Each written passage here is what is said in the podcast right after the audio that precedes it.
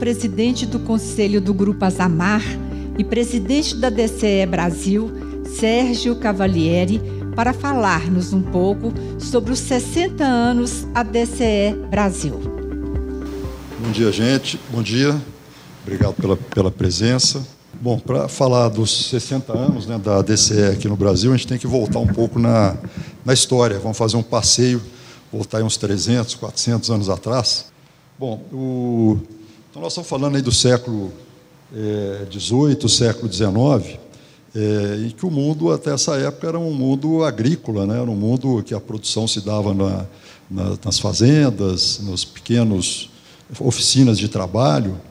É, com artesãos e muitas vezes no trabalho escravo. Nós temos que lembrar que durante séculos né, o mundo vive, né, viveu a escravidão. Então era, um era o trabalho que era realizado é, sem nenhuma compensação, sem nenhuma liberdade. Quando a gente lê hoje os livros né, dessa época, é impressionante. as pessoas tinham valor. Né? É, os, os comerciantes escravos eram pessoas ricas, porque né, traficavam as pessoas, atravessavam os mares é, em condições muito precárias e vendiam essas pessoas. Então, era um, era um comércio que se fazia no mundo. Né? É, e a energia era a energia humana, a energia dos animais. Aí vem evolução, tecnologia, muito parecido com o que a gente vive atualmente. Né? Grandes mudanças, né? máquinas, né? o, começo com as máquinas a vapor, depois é, com os motores elétricos, é, a era do petróleo, né? os motores a combustão.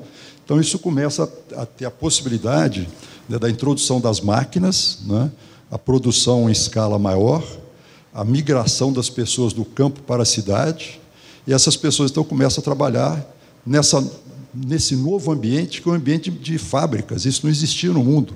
Uma novidade, assim, uma coisa fantástica. Né? É, mas só que em condições, muitas vezes em condições precárias. Não existia ainda questão de salário digno, essa discussão era uma discussão que estava acontecendo nessa época, no né, século XVIII, século XIX. E as consequências que isso trouxe foi assim muitas incertezas, né? Como é que iria se organizar essa nova forma de produção, essa nova sociedade, né? E isso trouxe então consequências. Eh, as pessoas que eram donas das fábricas eram os patrões e foi constituindo então uma camada mais rica da sociedade, que era a burguesia. Os que trabalhavam nas fábricas eram os, os, os operários, e esse, com remuneração muito baixa, quase que salário de subsistência, condições muito é, inadequadas de trabalho, jornadas muito longas, trabalho de mulheres, trabalho de crianças. Isso constituiu o proletariado. Né? Então começa essa divisão de classes muito forte é, na Europa, nos Estados Unidos e né, em todos os, os locais, os países onde a Revolução Industrial chegou primeiro é, desigualdade social, conflito de classe, e lógico, os pensadores, os estudiosos começam então a formular as novas é, formas de organização da sociedade. Surge o liberalismo, né, com Adam Smith, lá com a, o livro A Riqueza das Nações, em 1776, e a outra linha do socialismo, né, com Marx e Engels, com o Manifesto Comunista em 1884. Então começa a mostrar, não, o Adam Smith, não, libera né, o mercado, o mercado vai se ajustando, dá a possibilidade das pessoas empreenderem e isso depois vai se ajustando. Já a teoria socialista, isso não, não vai funcionar, tem que ter né, uma, igual, uma igualdade entre as pessoas, um controle superior que vai organizar de novo essa sociedade. Não tem como né, os proletários, os operários, conseguirem enfrentar os patrões. Então vem a questão da luta de classe só é possível se houver um embate. Né? Nos, os operários não podem ficar passivos né? e, e, começa a pregar então uma, uma verdadeira um conflito né? entre, entre os patrões e os, os, empregados.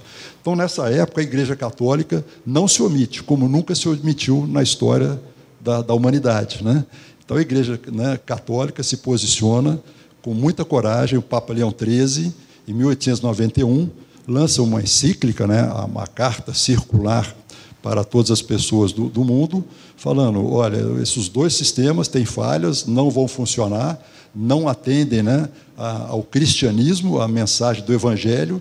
Nós temos que criar uma terceira via, que seria, então, a, a, as pessoas terem liberdade para empreender, liberdade de propriedade privada, mas com justiça. Não podemos desprezar a justiça, temos que trazer uma, uma justiça para todas as pessoas.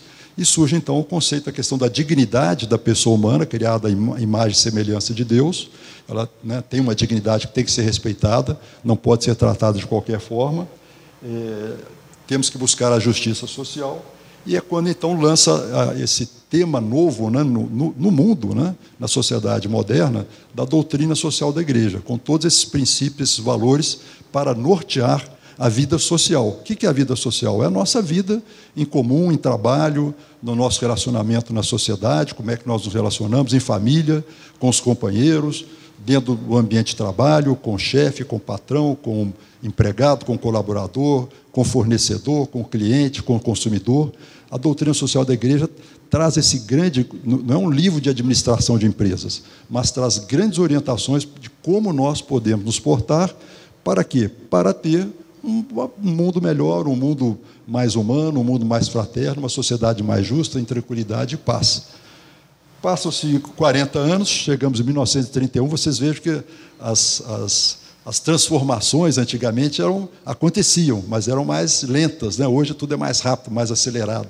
Então, 40 anos depois, o que, que já tinha acontecido? Primeira Guerra Mundial, a, o, a crise né, da Bolsa de Valores em 29, de novo muita pobreza, muito desemprego, fome no mundo. Vocês veem imagens, são imagens reais, nessa época já existia fotografia, tudo foi registrado, está escrito né, em história. É, e o Papa Pio, Pio XI lança então um novo documento retomando a Rero Novaro de 1891. E aí chama quadragésimo ano, que é o 40 anos depois da Rero Novaro, que foi aquela primeira encíclica social escrita pelo Papa Leão XIII. E ele retoma esses temas todos, e nesse momento, pode passar o próximo, por favor. Nesse momento, então, empresários católicos, europeus, se dão conta que eles tinham que fazer alguma coisa, né? eles não podiam ficar passivos também. Eles acreditavam no Evangelho, acreditavam né, no que veio através da encíclica é, Rero Novaro, depois quadragésimo ano, essa questão ainda latente no mundo entre liberalismo, capitalismo e socialismo, uma sociedade controlada, né? É, e surge então em 1931, justamente no ano da quadragésimo ano da encíclica de Pio XI, a Uniapac. O que, que é a Uniapac? Da onde que vem essa palavra, né? É união, está apagado aqui, né? União Internacional das Associações dos Patrões Católicos. Então, quando você vai tirando as, as iniciais, né, forma lá União Internacional das Associações dos Patrões Católicos. Então, esses empresários europeus se reúnem nessa época e falam: vamos criar uma associação de empresários, de pessoas ligadas ao mundo empresarial, que vai levar essa mensagem da doutrina social da igreja, da Rero Novaro, da quadragésimo ano, para o meio empresarial, para que o meio empresarial se porte dentro dessas orientações da Igreja Católica. A Uniapac vai se espalhando pelo mundo, ali nessa época já reuniu empresários franceses, belgas, alemães, italianos, né? vai se espalhando pelo mundo. Pode passar, por favor. É, com essa, talvez vai ficar um pouco escuro aqui, primeiro na Europa, depois na América Latina, mais recentemente na África e mais recentemente ainda na, na Ásia. Né? Pode passar, por favor. Aí alguns parceiros aqui da Uniapac, né? a Uniapac então está completando 90 anos agora em 2021, começou em 31, 2021, 90 anos. Os, alguns parceiros da Uniapac, e o que, são os princípios assim básicos da doutrina social da igreja? Né? A dignidade da pessoa humana, o bem comum, a universalidade dos bens, que os bens são feitos para todos, nós temos direito à propriedade privada, mas essa tem que estar à disposição, tem que trabalhar, tem que beneficiar a todos. Né? É, o trabalho é mais importante do que o capital, a dignidade da pessoa humana, a subsidiariedade, que é um princípio pouco conhecido, mas muito importante na sociedade e no meio empresarial, que é delegação, delegação com confiança, é entregar, é confiar na inteligência das pessoas, deixar as pessoas florescerem, crescerem, dar espaço, dar oportunidade e, e utilizar toda a capacidade, a potencialidade da pessoa humana. A solidariedade, que é o amor que nos une, né? e a participação, quer dizer, nós temos que estar permanentemente participando. Não basta só né, estarmos cerrados nos, nos, nas quatro paredes ou nos muros das nossas empresas, os nossos escritórios, temos que sair para o mundo para anunciar, para ajudar a transformar o mundo. Bom, a Uniapac vai se espalhando pelo mundo e chega para o Brasil, empresários paulistas, em 1961, fundam a ADCE, Associação de Dirigentes Cristãos de Empresa, que começa em São Paulo e depois vai se espalhando também para outros países, para outros estados, desculpa. Essa é a presença da ADCE hoje no Brasil, em 11 estados, com 20 regionais e cerca de 2 mil associados permanentes que se reúnem em torno da DCE. E qual que é o propósito da DCE? É importante a gente entender né, o objetivo, o propósito, a missão, por que, que nós nos reunimos. Né? Porque a DCE ela quer difundir o ensinamento social cristão, a doutrina social da igreja, no meio empresarial. Nossa área de atuação é o meio empresarial. Nós somos uma atividade empresarial, de reúne empresários, ou pessoas de negócio, líderes, gerentes, executivos, CEOs, essa, né, esse grupo importante de pessoas que estão no dia a dia criando riqueza, trabalho, pagando impostos e movimentando a economia e a vida das pessoas. Então, queremos levar essa, essa novidade, que ainda é pouco conhecida, por isso é que nós realizamos esses encontros, né, para o meio empresarial, aperfeiçoar seus líderes com esse novo ensinamento. Então, nós somos uma entidade de capacitação, de formação, né? transformar as empresas para que elas sejam plenamente humanas, socialmente responsáveis e altamente competitivas. Quanto mais a gente aplica o ensinamento social cristão nas nossas empresas, mais ela será competitiva. Isso aqui é fantástico. Mais ela será socialmente responsável, mais ela será plenamente humana, então, é uma novidade, gente, que é pouco conhecida, mas que ela é transformadora. E ela tem uma capacidade de influenciar, de, de trazer motivação, de enxergar caminhos novos, fantásticos. É, é assim, uma coisa impressionante. E para que isso? Né? Só para a gente terminar ali. E para que isso? Né?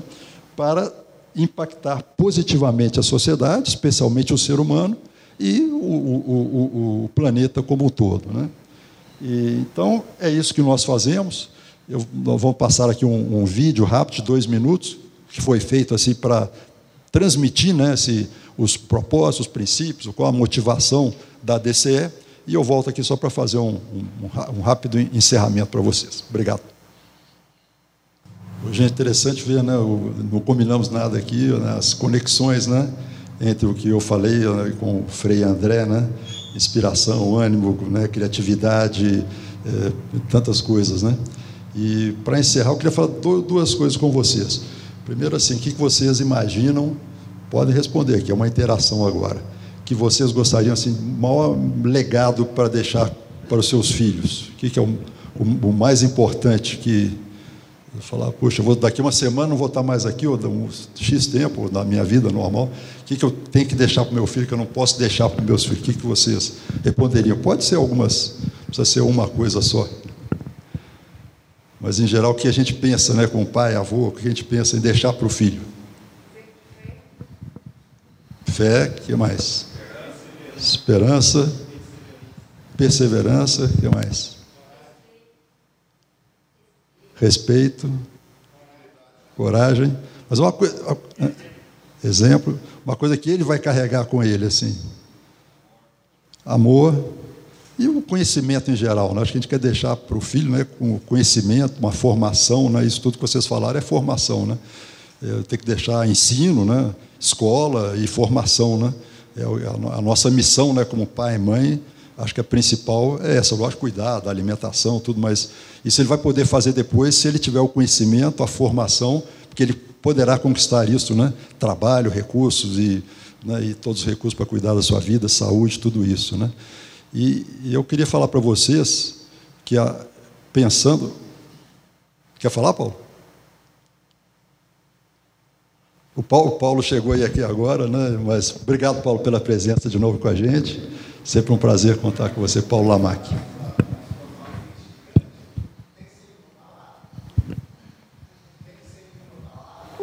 Se conseguir, melhor ainda, né?